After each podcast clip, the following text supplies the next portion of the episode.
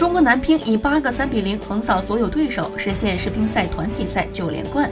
樊振东是唯一一个打满全部八场比赛的选手，他也最终荣膺赛会最有价值运动员荣誉，可谓是实至名归。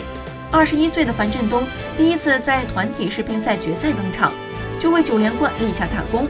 他的乒球生涯也迈入新的阶段。相比过去两届打酱油的角色，樊振东本届世乒赛从头打到尾。二十一岁的他堪称一位劳模。进入淘汰赛，樊振东越战越勇，与马龙、许昕一起构建起中国男乒的绝对主力阵容，完美顶替了过去两届张继科的作用。